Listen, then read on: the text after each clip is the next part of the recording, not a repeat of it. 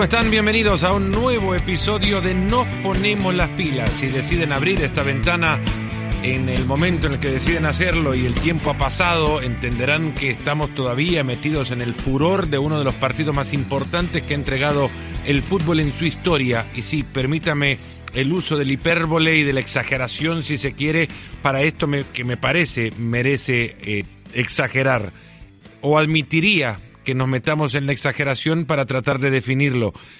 Y en la distancia veremos que no estábamos tan equivocados, porque si un torneo tan importante de clubes como es la Copa Libertadores de América nunca, porque su formato también lo impedía, pero por otras distintas razones muy pocas veces tuvo enfrentamientos entre ambos, y ahora lo hace para definir el título, creo que un Boca River nos permite todavía, nos da esa licencia de seguir metidos en el tema y que, insisto, cuando abran esta ventana, si es pasado el tiempo del cruce entre estos dos, quizás me estén dando la razón. Yo ahora me la doy y creo y confío en que mi opinión eh, o mi interpretación de este partido es válida hoy y quizás no me arrepienta de su de, esta interpretación pasado el tiempo, por lo mismo que creo que ustedes sabrán entender por qué seguimos metidos en este furor del Boca River que define la Copa Libertadores de América. Por eso continuamos en este episodio hablando de lo mismo, como antes ya lo habíamos hecho.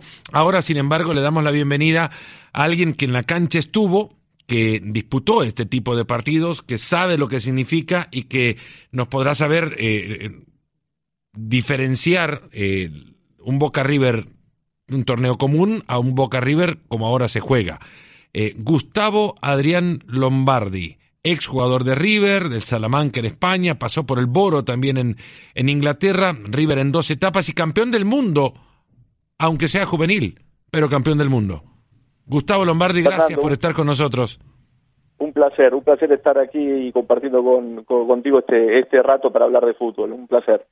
Es un, es un rato para hablar de fútbol, justamente, por eso lo concebimos. Eh, yo lo hago con una tacita de café. ¿Vos con qué regularmente charlas de fútbol? Y a esta hora con café, a esta hora con café. Por la noche, y si no me tengo que levantar temprano, y eso últimamente, lamentablemente, lo tengo que hacer muy seguido, por la noche con, tal vez con una medida de whisky. Buah, mira, eh, ¿whisky o, single malt, o malta? Y no, single malt, mejor, mejor. Eh, hace unos años he saltado esa, esa barrera del, blend al single malt. Pero bueno, eso te lo da la experiencia, ¿viste? Como en el fútbol, como en la vida. Sí, qué, charla distinta sabía que iba a ser esta, porque es un, personaje diferente a los que han venido regularmente al programa. Eh, no pensé que íbamos a comenzar hablando de, de, whisky, y te digo que me has agarrado un poquito fuera de base, pero nada más quiero aclarar que esto lo escuchan chicos que todavía no tienen el permiso de sus padres, ni siquiera la edad tampoco para probarlo. Cuando tengan esa edad recordarán este episodio y sabrán que eh, porque comenzamos hablando de esto también. Yo soy mucho más de, de, de, single malt también. Muy bien. Debo decirlo. tú dices que no, no, no, te, no te agarro bien, bien parado, pero conoces. Si ya me, me dice que toma single malt o conoce por lo menos lo del single malt, ya habla de, de, un mínimo eh, estándar que está muy bien, eh, que está muy bien. Sí, pero no, con todo vino también. Eh, en realidad son todos eh, elementos que nos permiten la, la, charla y, el compartir con, con amigos y, con gente que, que sabe eh, el, tema del fútbol y de tantos otros, ¿no? De repente te, te viene alguien con mucho conocimiento de whisky y te dice, uh, probaste tal y tal, y vos quedás ahí sí definitivamente mal parado. Soy malísimo para los nombres, así que imagínate, si lo seré para los nombres parecido, de... ¿eh? Yo sabes lo que hago, eh, me lo anoto en el teléfono. Eh, yo en, mi, en mi teléfono, en mis notas, tengo un apartado donde si alguien me recomienda un, buen whisky lo pongo y si alguien, o yo cuando voy leyendo distintos lugares, a mí me gusta mucho leer, entonces cuando veo que algún autor que no conozco me puede interesar porque alguien hace una referencia al que yo respeto, ya ahí me anoto su nombre y si aparece el nombre de un libro me lo anoto, entonces cuando voy a la librería saco mi lista y digo, tienes esto, tienes esto, tienes esto y voy, y voy consiguiendo. Bueno, la próxima que puedas eh, encontrarte con una botella nueva, la Froig. No sé si lo has Ya la estoy anotando. Mira, tengo mi teléfono en, la mano, así que ya lo estoy anotando. L-A-P-H-R-O-A-I-G. Y esto hay que aclararlo también, no patrocina esta sección, pero está más Pero tal vez en breve, Fer. Están más, más que invitados para hacerlo, si quieren. Y si quieren, también la ponemos más a la noche, también en horario de, protección al menor. Si, si no, podemos hacer otro, ¿no? Eh, eh, fútbol y whisky, o, podemos, o whisky, o fútbol on the rocks, podemos encontrarle la vuelta. No creo que dure mucho el espacio, te diría. Pero puede durar mucho, puede durar mucho el, el, programa, puede tener una duración eh, de muchos episodios. Digo que cada episodio no creo que dure mucho. Va a derivar en, un, en, un punto en el que en el que ya no estaremos en condiciones, digo, de seguir hablando de fútbol. O tal vez se pone más interesante, O quizás sí. o quizás sí. Bueno, decía que arrancábamos esto con un personaje diferente y alguien una vez eh, se refirió a una vez le comenté a un personaje, después ya me dirá y diré si no, si no recuerda Gustavo de quién estoy hablando, eh, pero un personaje una vez me, me, le digo, ¿sabes con quién estuve en Buenos Aires tomándome un cafecito? Con, con Gustavo Lombardi. Uh, me dice, el único jugador al que vi en una charla de Adolfo Bioy Casares. Uy, sí, sí, recuerdo la charla con Bioy Casares que fui a verlo, eh, pero no sé quién te pudo haber dicho eso el, eh, bueno, técnico del Real Madrid hoy. Mirá vos, claro, Santiago Soy, tenés razón. Yo estaba con mi mujer, eh, Adolfo de Casares, en, en, los últimos años de su vida, di una charla en un, lugar extrañísimo, en un shopping, eh, y, yo me enteré, y no éramos muchos, yo no entiendo muy bien cómo fue esa situación, porque Adolfo de Casares es una leyenda en, en, la Argentina, en el mundo, pero en la Argentina especialmente, y, y yo me fui hacia, hacia allí, eh, y en realidad fui un, eh, no, no, no, no, no lo honré como merecía Adolfo Bioy Casares, porque yo fui, yo en esa época estaba obsesionado con Julio Cortázar, entonces yo fui a hablar, a verlo a, a Bioy Casares para preguntarle por, por Julio Cortázar, porque sabía que ellos se habían encontrado en más de una oportunidad, y mi única pregunta a él, eh, increíblemente, eh, y casi como una falta de respeto, fue sobre Cortázar, y ese día me lo crucé a Santiago Soradio, el hoy técnico de, del Real Madrid, que era mi compañero en ese momento en River. Imagínate cómo preguntar, encontrarte a Jordan y preguntarle, escúchame, Pippen, ¿cómo es? ¿Cómo, cómo no te escuché, perdón? Eh, como encontrarte a Jordan y preguntarle. Claro. ¿Y Pippen cómo es? Tal cual. Sí, está muy bien, está muy bien lo que decís, es, cierto. Pero yo te digo una cosa, eh, esos, esos tipos de personajes que han tenido tantas charlas y tantas entrevistas, y en general, bueno, en el mundo de la literatura obviamente puede haber algún vuelo distinto que en, el mundo del deporte que nosotros tanto conocemos, pero que tanto hacemos para tratar de salirnos del, del, estándar, pero siempre le preguntan lo mismo, ¿no? Y siempre seguramente estará cansado de, preguntar, de responder siempre lo mismo. Yo creo que pocas veces le habrán preguntado por Cortázar a Casares. ¿Te respondió bien? Sí, muy bien, muy bien. Eh, escueto, pero pero muy muy bien. Eh, le merecía el, el mayor de los respetos un Cortázar que caminaban por veredas distintas, pero seguramente en, en, alguna esquina de, esquina a esquina se mirarían y, y, se, por lo menos una sonrisa se dejarían. Se rendirían respeto mutuo, ¿no? Sí, sí, totalmente. Yo he leído mucho de ellos y, cuando alguna vez hacen referencia a ellos, al, otro, eh, el respeto es, eh, es grande. Bioy Casares eh, ganó el Cervantes en el 91, esto lo tengo que leer, no lo sé, de, no lo sé, pero mm, lo tengo como eh, quizás discípulo no es la palabra, seguidor de Borges. ¿Bio Casares? Sí. Y socios, socios.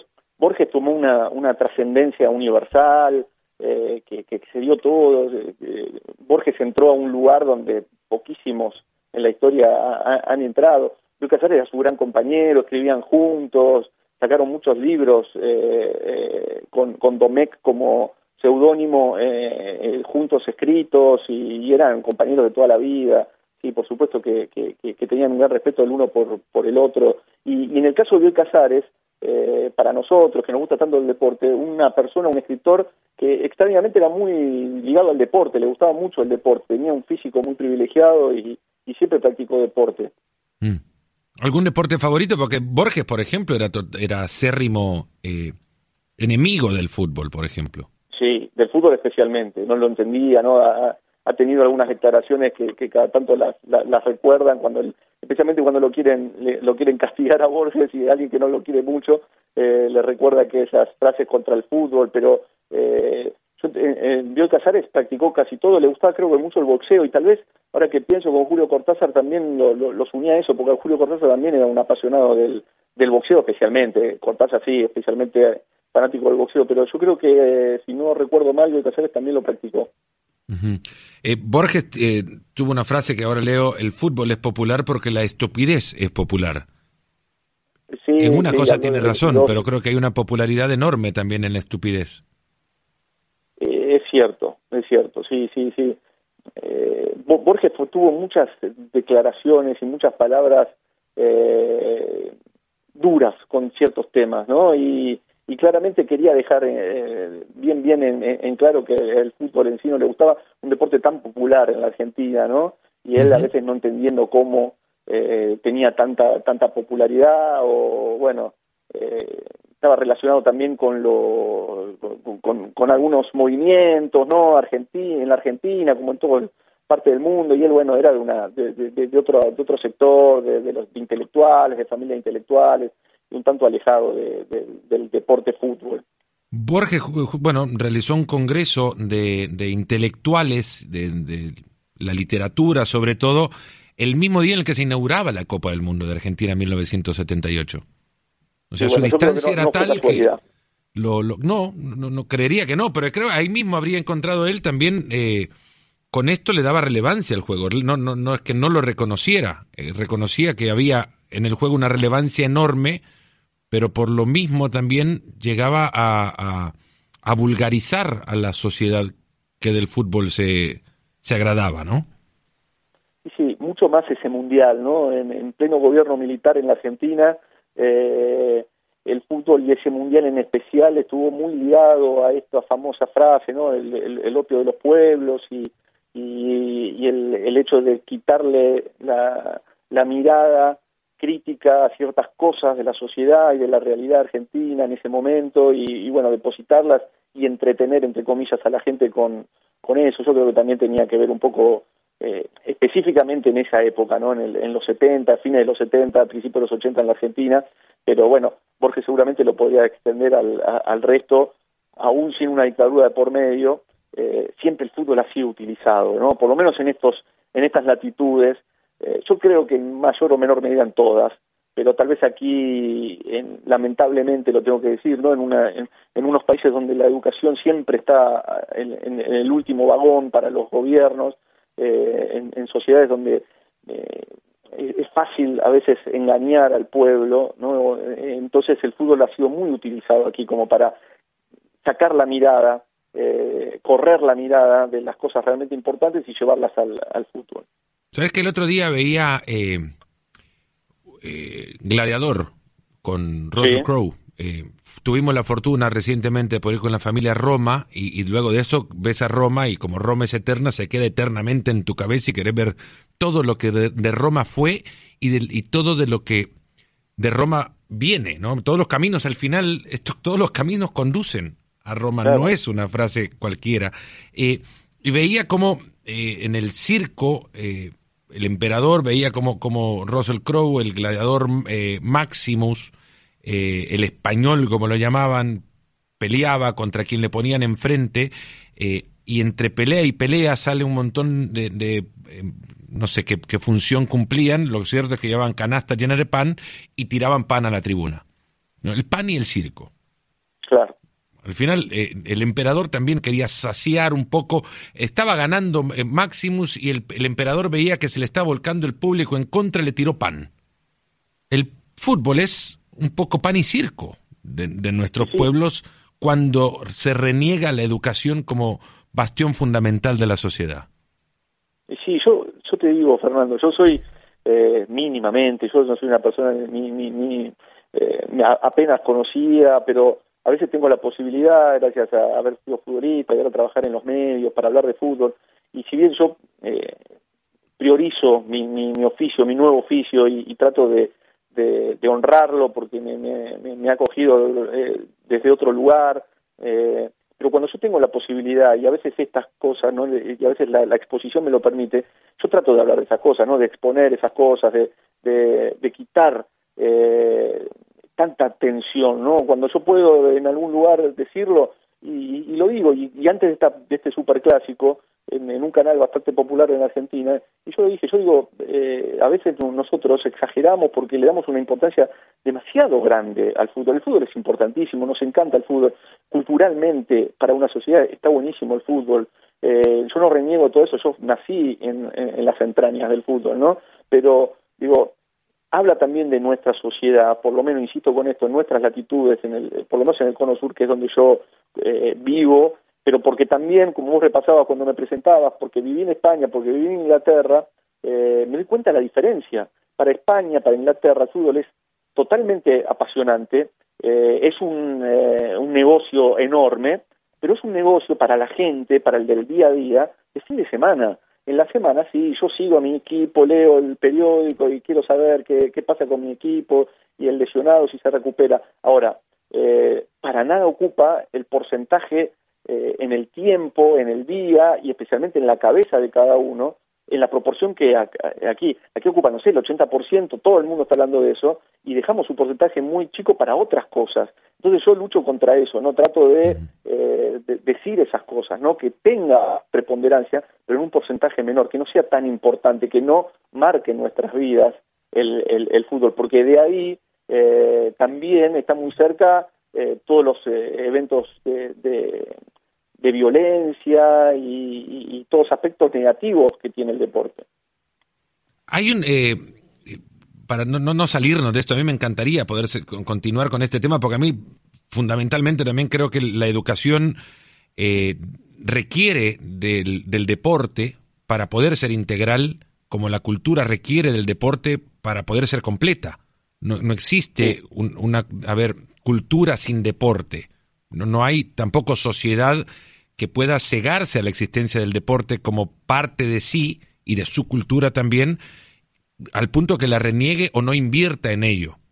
Eh, y hablamos ya de, las intenciones de los gobiernos y las intenciones de las naciones. ¿no? Las naciones son el conjunto de, de, ciudadanos de la misma. El gobierno es algo transitorio, pero los gobiernos tienen más prioridad que las, que las naciones. Y se invierte en función de los gobiernos y no en función de la nación cuando se quiere eh, invertir en algo tan importante como, como el deporte. Y el deporte y cultura, y, aterrizando en el fútbol, rara vez se juntan en expresiones fuera de la cancha. ¿no? Eh, rara, vez, rara vez se escribe de fútbol bien, como para que genere ambiente.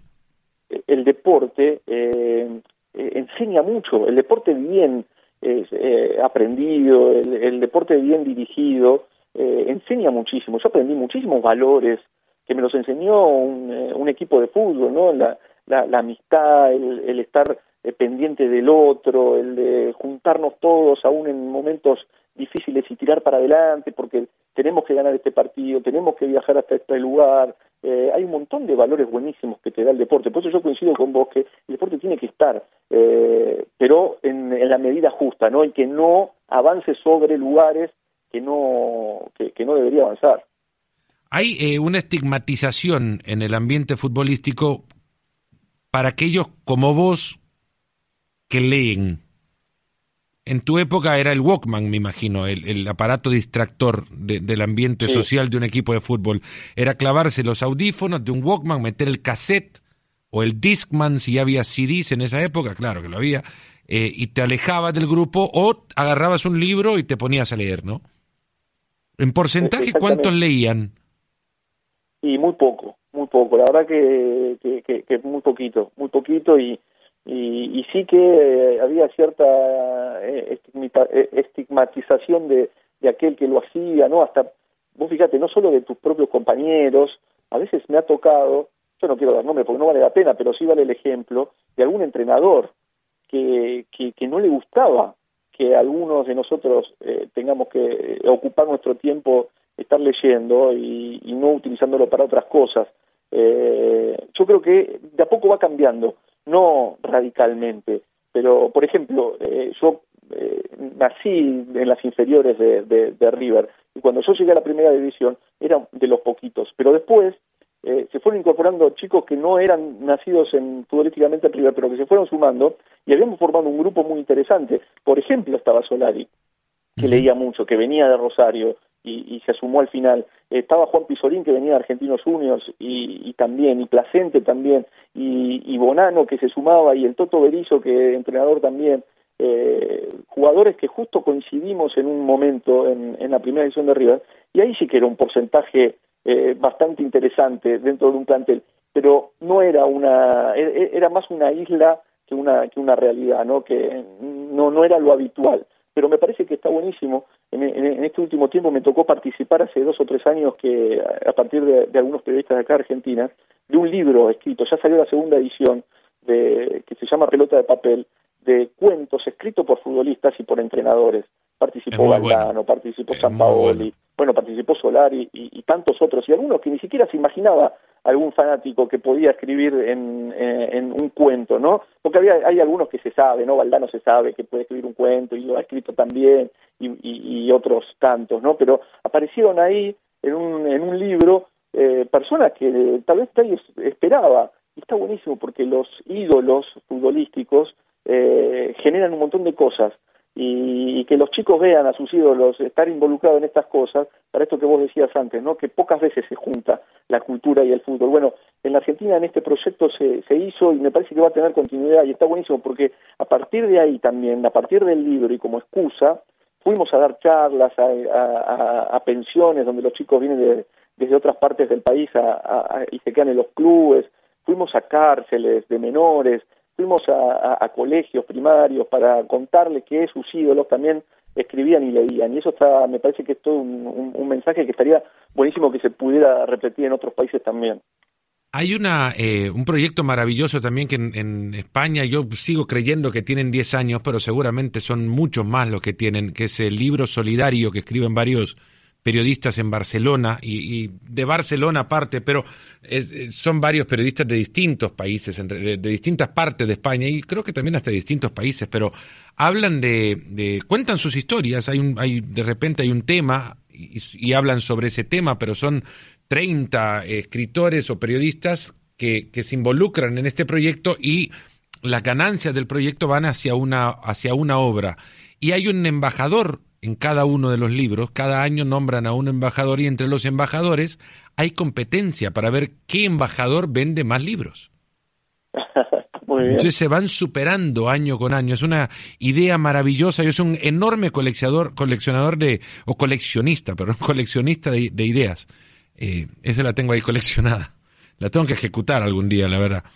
Eh, está buenísimo, está buenísimo porque me parece que eso, e, esas son las cosas que hay que replicar, ¿no? En distintos, en distintos lugares, aprovechar la popularidad que tiene, la llegada que tiene eh, un jugador de fútbol, un periodista, un entrenador, ¿no? Eh, alguien que a, la gente le atrae por distintas razones y, bajar esos, eh, esos conceptos, ¿no? Y mostrarles también que, que no solo, en el caso nuestro, ¿no? Del fútbol, no solo al futbolista le importan eh, los autos, y, o, a no todos los futbolistas, le importan los autos, sus, eh, novias conocidas y del mundo del espectáculo y que solo piensan en fútbol. No, que también hay un montón de ellos que, que, que, piensan en otras cosas y se interesan por otras cosas. Así que eh, la verdad que cuando surgen estas cosas a mí me, me, llena de orgullo y me involucro muchísimo.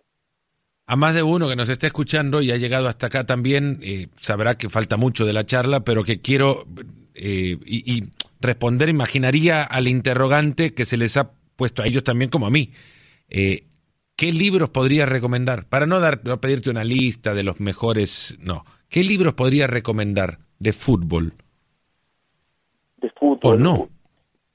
O no, bueno, recomendaría muchísimos libros. ¿Está leyendo uno ahora? ¿Está leyendo uno? Sí, siempre. Siempre, siempre estoy leyendo. Tengo tengo varios, y a veces leo más, más de uno al mismo tiempo porque los voy eh, los voy cambiando y los voy me, me, echando. Eh, estoy eh, eh, leyendo uno de, de, de, Amelino Tom, que es, salió de esa lista que yo te contaba, que, que yo me quiero saber qué pasa, eh, de, escritores que yo no, no, no, conozco. Por supuesto, Cortázar siempre, eh, como te contaba antes, está en, en, mis lecturas y, bien no relacionado con el fútbol, pero bueno, de box, ahí hay, de, deporte están, eh, están Bolaño también, el chileno, me parece un gran escritor y me gusta mucho. Y después de deportes hay algunos buenísimos. Yo les recomiendo a los que estén escuchando esto, eh, algunos periodistas que son poco conocidos fuera de, la Argentina y que a veces se están perdiendo ciertos lugares y que no, no deberían hacerlo. Ariel Sher, que es el que uno de los impulsores de este, de este pelota de papel, de este libro escrito por, por futbolistas, es un grandísimo escritor que tiene libros de fútbol, que están buenísimos los cuentos, y también sus eh, eh, entrevistas y notas y investigaciones. Eh, Ezequiel Fernández Moore aquí también ha escrito muchísimos libros y, sus artículos son muy interesantes. la verdad que, me gustaría que se queden con esos dos nombres especialmente, hay, hay, muchísimos, pero especialmente esos dos nombres, porque no son tan conocidos en, por fuera y yo sé que eh, este espacio lo escuchan desde tantos lados, así que me gustaría que, que, queden esos dos apellidos. Asiento al, al, al, eh, con lo que decías de ahora de, de, que este espacio lo escucha en varios lados, esperando que así sea. Sí, por supuesto que sí. Pero eh, Ariel me lo encontré en el Mundial. Ariel Ser me lo encontré en el Mundial y ahora que mencionás su nombre es otro que entrará en la lista de, invitados para este espacio. Porque esto, si te das cuenta, Gustavo, es, arranca, y tenía una idea de dónde arrancó y, del árbol en el que pretendía subir había varias ramas. Me subía a otro que estaba al lado. Y está buenísimo. Esa es la ventaja de entrar a un bosque. Y Ariel Ser te va a llevar a, una selva si lo, lo, sacas un día, porque es, es maravilloso eh, este este espacio como otros espacios no y, yo vuelvo ahora sobre el libro este de, pelota de papel me permitió conocer un montón de gente muy interesante muy interesante eh, que está en el mundo del fútbol y que vos ni sabés que hasta dónde te puede llevar. Y Ariel Sher ha sido una persona que, ha sido una bendición haberla conocido yo lo sigo ahora todo el tiempo eh, es una persona muy inteligente una persona con muchos valores y bueno él te podrá además contar mil historias de, fútbol muy interesantes y tan bien contadas. Antes hablabas de entrenadores que, que de repente te miraban mal por, por leer eh, o por alejarte del grupo para eh, tomar un libro y leer. Y, no sé si existe una coincidencia, y esto lo, pregunto total, desde la total ignorancia, pero creyendo que puede ser así, que eh, aquel que te aleja o, o, te cuestiona por, por leer es el mismo que no te acepta preguntas. Y es probable, es probable, porque me parece que el que aleja a una persona de la lectura es, eh, habla de tal vez de una inseguridad, ¿no? Y el que es inseguro eh, duda de todo y, tal cual, que no permite demasiadas preguntas, demasiado eh, meterse a cuestionar cosas, ¿no? Porque en definitiva una de las grandes cosas que te da el poder leer es cuestionarte cosas, ¿no? Todo el tiempo y moverte estructuras que parecían tan estables y fijas y, un buen libro, hasta una frase de algún libro puede ponerlas en, movimiento y, esa, y ese entrenador seguramente no querrá ninguna, ningún cuestionamiento, ninguna pregunta, ni que, ni que se le diga nada. Eh, ¿Quiénes, fueron los, ¿Quiénes fueron los entrenadores que te permitieron cuestionar? Que te abrieron el espacio para preguntar. Sí, José Peckerman el primero. José Peckerman el primero. Eh, yo la verdad que tengo la, la, pena de, haberme retirado del fútbol cuando una, una nueva generación de, de, entrenadores empezó a, aparecer. Y, yo fui eh, jugador de entrenadores de, de otro estilo. Eh, no, no, no, me, no creo que peores ni mejores, pero de otro estilo, ¿no? De otro estilo de, entrenadores.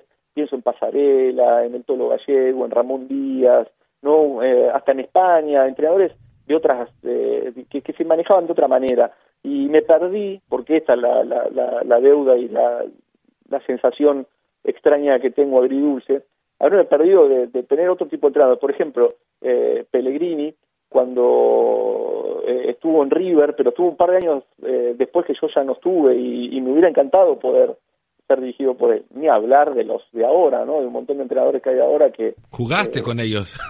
con algunos. algunos sí, algunos sí, claro, o en contra de ellos.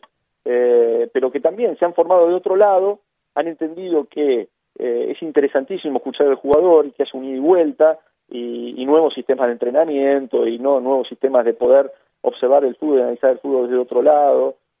seguramente todos nosotros, especialmente los que éramos muy limitados futbolísticamente, hubiéramos sido mucho mejores si teníamos esa posibilidad. Gustavo, el, hablabas de Peckerman y veo la formación, bueno, la formación, el plantel del Mundial del 95. Y eh, no sé, me cuestiono si en realidad puede ser así, pero es un equipo difícil de superar si te pregunto si no fue el mejor equipo en el que militaste. Y muy difícil, muy difícil superarlo si además eh, lo sacamos exclusivamente del ámbito del campo de juego, ¿no? Porque también en ese en esa selección se involucraron un montón de otras cosas. Pero empiezo por el otro lado. Eh, ese fue un gran equipo, pero no me quiero olvidar un equipo muy bueno de, de, de, un preolímpico de la selección argentina con pasarela en Mar del Plata en el año 96. 95 habrá sido Mar del Plata, los, los Panamericanos del 95. Exactamente, eso. O sea, ellos han sido un gran equipo. Eh, en River también, un equipo bicampeón con el Toro Gallego que, que jugaban, que aquí se decía los cuatro fantásticos, ¿no? Aymar, Saviola, Ángel y el Burrito Ortega. Ese fue un gran equipo. El del 96 en River también fue un, un equipazo. Pero quiero volver a aquel del 95 porque ese del 95 no tuvo eh, o tuvo algunas cosas que los demás no tuvieron y que tenían que ver con el afuera, ¿no? Y con José Peckerman y con valores eh, y con una ruptura en el fútbol argentino, un cambio en el, en el fútbol argentino, y, y, nosotros habíamos sido la, la, la, primera, el primer germen de, de, Peckerman, porque Peckerman empezó su carrera con ese equipo, eh, y nosotros fuimos allí para, como ejemplo te lo doy, con el objetivo de ganar el, el premio Fair Play, no de ser campeones del mundo, porque Argentina necesitaba, después de un hecho en el 91, cambiar su imagen, mostrar que Argentina no era es aquella que fue expulsada de aquel Mundial de Portugal por tomarse a, golpes de puño, sino que se podía hacer de otra manera. Y, bueno, nosotros ganamos ese torneo Fair Play, pero además ganamos el campeonato. Entonces también demostramos que eh, se podía ganar siendo eh, leal. También es una vieja historia acá, hay una vieja polémica en la Argentina esto, ¿no? De, eh, de, de, de, cómo se debe ganar o si hay maneras de, distintas de ganar. Entonces fue un momento muy importante y fue un grupo muy interesante y muy muy muy lindo, comandado por José Pegman, pero eh, lo, los componentes de ese plantel hacen que yo no pueda no elegirlo en el, en el tope, en, allí arriba en la lista. Esto lo hago eh, al final regularmente, pero aprovecho ahora para ver si puedes hacer un once de los equipos que militaste. Eh, interesante. Eh, puedo involucrar solamente, eh, no, no, solamente fútbol, eh, a, a, nivel futbolístico, me voy a permitir a, a, jugar con eso también. y, uy, qué bueno, ¿no? Bonano, me parece que yo lo pondría en el, en el arco, uh -huh. Bonano. Bueno, con, de lateral derecho en mi posición lo pondría Hernán Díaz, porque la verdad que Hernán Díaz fue, nos, nos llevaba, él me llevaba varios años eh, yo durante mucho tiempo no jugué en River porque él era el titular, pero aprendí muchísimo de él y, y teníamos una buena relación a pesar de la competencia por, el, por, un, por un puesto. Eh, en la defensa eh, hay, hay varios muy buenos jugadores. Eh, bueno, el Toto Berizzo sin duda va a estar en esa saga central. Eh, los Ayala, Roberto Ayala y Celso Ayala. Un, tirás, una, dos... tirás una moneda, ¿no? A ver quién querés que vaya a cabecear. cualquiera de los dos, ¿no? y, y podés quitar alguno porque los dos cabeceaban tan bien. En el, en el lateral izquierdo voy a poner a Juan Pizorín, que, que, que además es un, un, amigo y un grandísimo jugador y que una carrera fenomenal. Eh, en la mitad de la cancha, uy, va, va a ser muy, de, de, va, va, a ser lírica esa mitad de la cancha con Pablito Aymar, con Coudet, que hoy es el entrenador de, de Racing aquí en la, uh -huh. en, en, la Argentina, que era un, muy buen jugador y además un muy buen compañero. Eh, Supongo a Santiago Solari también en esa mitad de la cancha. Eh, me hubiese encantado poder jugar con Guardiola. Pero ya no el Guardiola entrenador. El, a mí me encantaba Guardiola como número 5, pero lamentablemente no lo puedo poner porque yo no jugué con él. Pero, pero eh, ¿quién más en ese? Y, y, en la delantera puedo poner a Francescoli por, eh, por jerarquía, por un, un nivel eh, internacional de su figura. Eh, Matador Salas, en esa delantera, Saviola también podría ser, creo que te di más de 11, pero bueno. Me, sí, ya lo dejamos. Voy a dejar a Pepa afuera, nomás porque no jugaste con él. ¿A quién? A Guardiola lo dejo afuera solo porque no jugaste con él y ya está. Está, ahí está. Mira, serás de los pocos que lo puedo dejar afuera. Solo, solo por esto, porque es tu equipo, no sé claro, si querés... Está bien, te tomaste de eso, está muy bien. Es una, empecé a sacar es alguno. Tenés que empezar a sacar alguno de acá. Sí, qué bien que jugaba Guardiola, ¿eh? Qué bien que jugaba Guardiola. Dicen que, que, bueno, una vez me contó Juan Manuel Lillo, cuando estaban en Dorados, en Sinaloa, que había un lateral izquierdo, ¿no? sí. Y el lateral izquierdo, cuando recibía la pelota de Guardiola regularmente, siempre tomaba un tiempo para girar al costado para saber si estaba acompañado, le encimaba alguna marca. Y en un momento detuvo el entrenamiento, Lillo, y se le acercó, no recuerdo su nombre, y puede ser volante izquierdo también, como para que no vayan a buscarlo y lo dejen eh, pagando, eh, le, le dice, a ver, hay que entender una cosa, si Guardiola te da la pelota, estás solo. Fenomenal. Ya no te preocupes. O sea, ya te resolvió el problema. No te va a entregar la pelota con marca. No vas a estar encimado. ya, quítate un tiempo, ¿no? Es buena, es buena esa. Eh, vamos a ir, vamos a ir cerrando con lo que pudo haber sido tranquilamente el tema de arranque y lo fue incluso en la presentación misma. Vos jugaste eh, River Boca. ¿Cómo son? ¿Se pueden explicar desde adentro? Son especiales, son muy especiales y, la verdad que ni me quiero imaginar lo que están viviendo en este en este momento, eh, los que los que van a jugar esta final, los que están jugando esta final y todavía falta la, decisión. Eh, la verdad que es un es tan especial y, y está bueno que terminemos con esto porque muchas de las cosas que hablamos antes explican también lo especial que es este este partido porque tiene una carga tan importante no de ese país eh, que, que, pone y deposita tantas cosas en, sus equipos y no hay, eh, tal vez comparado con un, eh, un clásico rosarino, ¿no? Un News Rosario Central, pero el Boca River tiene una repercusión a nivel nacional que tal vez el News y Rosario Central no tienen muy acotado a la, a la ciudad de Rosario, pero el Boca River ocupa todo y hasta, bueno, en estas previas que hacemos de, de, de River Boca pasamos por el mundo y hay peñas en cualquier lugar ¿no? del mundo. Entonces, en ese contexto, eh, en una final histórica donde dos equipos tan importantes a, a, nivel ya no sudamericano, en la copa más importante acá a nivel continental de, de, Sudamérica, de América, eh, y que se encuentren en la final y que no se haya dado en otras partes del mundo, ¿no? Porque no se dio una final de Champions entre el Real Madrid y el Barcelona, o entre, no sé, la, la, la y el, y el Milan, o el Milan y el Inter, y, así podemos ir en país por país, ¿no? Mm. Entonces, eh, es algo inaudito, digamos, estamos viviendo una situación tan especial y de adentro eh, estás cargado de responsabilidad, estás cargado de, eh, de saber que estás a un paso de la gloria o a un paso de, de, de, quedar en la historia como aquel que perdió aquella final histórica y tu carrera y tu vida va a estar signada por ese partido, ¿no? Entonces, eh, imagínate lo que es jugar un River Boca. Eh, la verdad que la ansiedad en la previa es muy grande, es muy grande.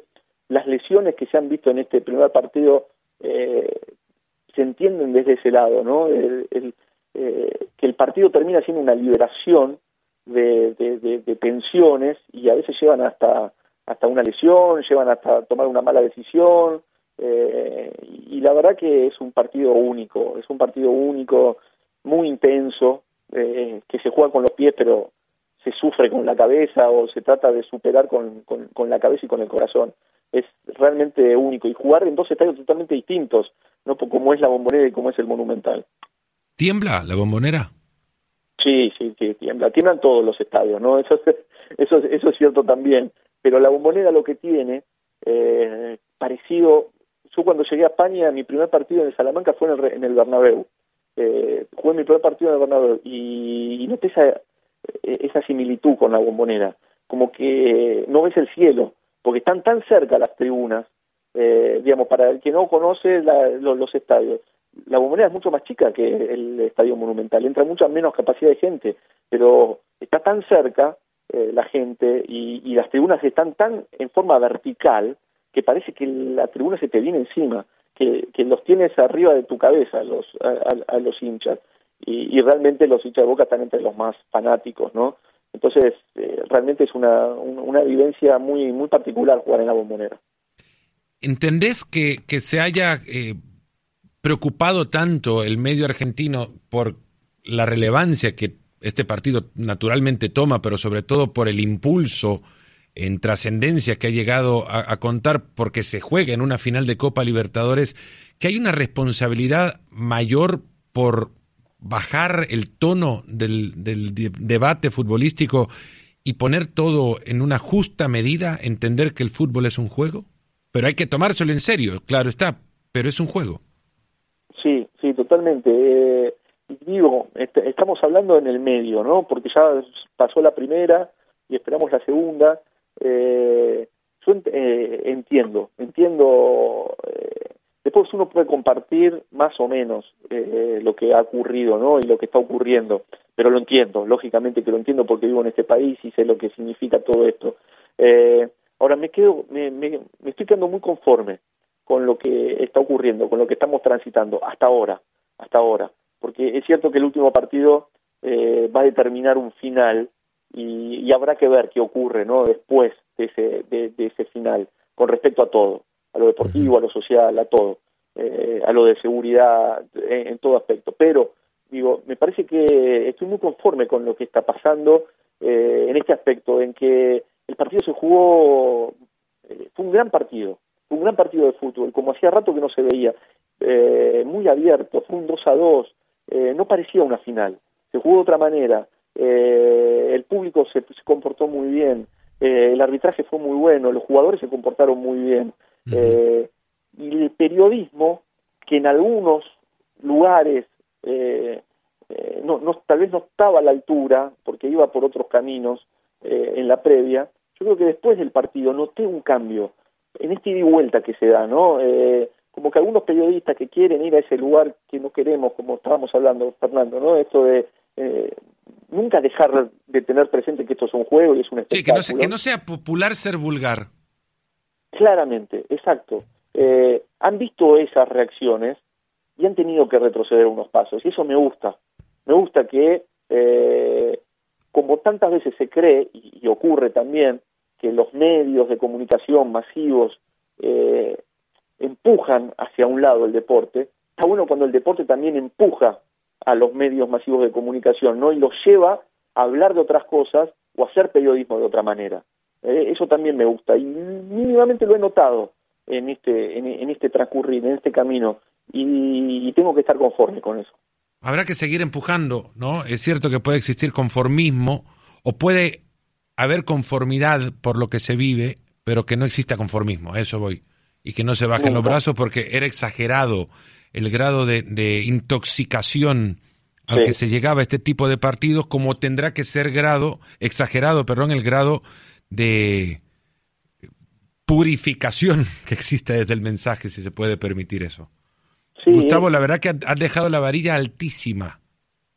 Es un reto enorme, enorme encontrar a alguien con el que pueda cumplir el objetivo de este espacio tan a la medida como lo hemos cumplido con vos. Muchísimas gracias, Fer. La verdad, un placer. Un placer poder hablar de tantos temas. Estos temas me, me, apasiona y me encanta hablar de, de, ese costado, ¿no? Porque a veces eh, yo siempre trato de, en todo aspecto de mi vida, eh, ver del otro lado, ¿no? De, girarlo a, lo que esté mirando. Y, y, me gusta ir por esos caminos alternativos y, y, bueno, lo, hicimos creo en este, en este rato que hablamos y la pasé muy bien. Bastante bien, de verdad. Muchas gracias. Gustavo Lombardi nos acompañó, nos ponemos las pilas, nosotros nos vamos despidiendo. La próxima que nos encontremos con, con Gustavo, ya saben con qué nos vamos a cruzar en el medio de la mesa, aunque sea de día. Les mando un gran abrazo, cuídense mucho, gracias por habernos acompañado y hasta el próximo. Gracias por escucharnos. Busca ESPN Deportes en iTunes y TuneIn para más podcasts.